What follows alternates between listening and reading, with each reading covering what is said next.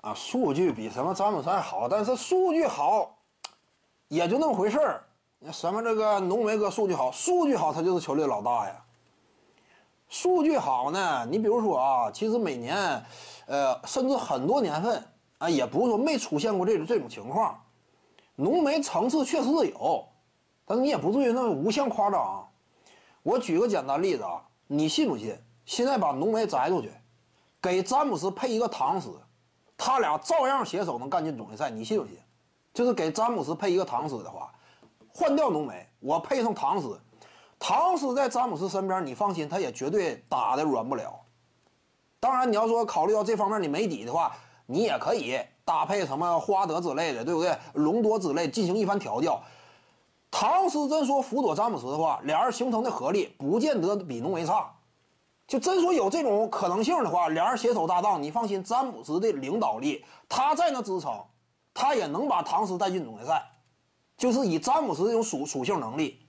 不一定非得浓眉的，就说跟浓眉搭档，我能把他带进总决赛呀。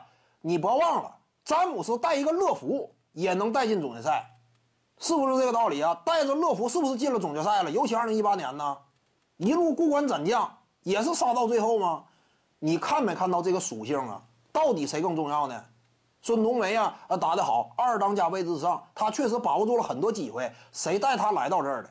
谁最关键？说白了，把你扣掉，换一个比你差点的，詹姆斯也能做到干进总决赛。甚至就考虑到今年的总决赛对手是迈阿密热火，换一个比你差的，詹姆斯也照样，我感觉啊，大概率能夺冠。就今年整个这个晋级路径来看，唐斯也不差，就是唐斯比当时的乐福肯定是强，他俩单独率队，谁也别瞧不起谁，唐斯还略微领先乐福。真说季后赛当中啊，天赋层次，我的能力特点比乐福还要更更加过硬。远射这块，唐斯都不虚乐福嘛。产量几乎是历史上两米一零以上大个投的最准的唐斯啊，他这种空间的拉扯能力比浓眉还要更理想。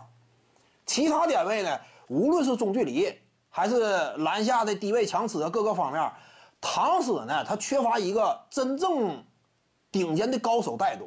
真说有这么一位的话，唐斯以老二的身份打的不见得比浓眉差，就是起码是什么？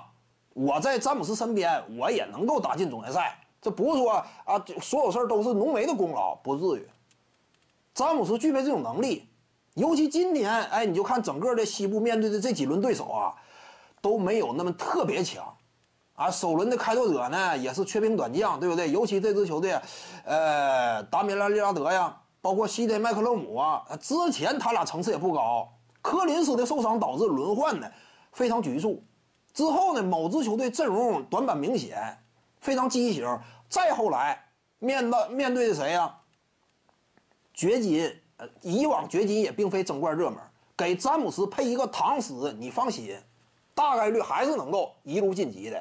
也许不是四比一的方式，但是呢，这一路走来呀，我感觉任何一组系列赛啊。不至于打抢七，就是给詹姆斯配一个唐斯的话，你不要小看唐斯。再说化身为老二的话，老大的时候他跟浓眉几乎呢差不多都没有作为，化身老二不一定怎么回事了，这是老大老二本质区别吗？为什么我说浓眉啊今年的表现也不值得被过分拔高呢？你是老二对不对？老大的时候你没有作为嘛？至于说今后当老大能否有作为啊？看看凯瑞欧文。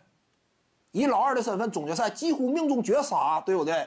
但是当老大呢，立刻打回原形。所以接下来呢，随着詹姆斯年龄越来越大，浓眉真说当上老大了，你再看湖人什么前景，可能说完全不一样了。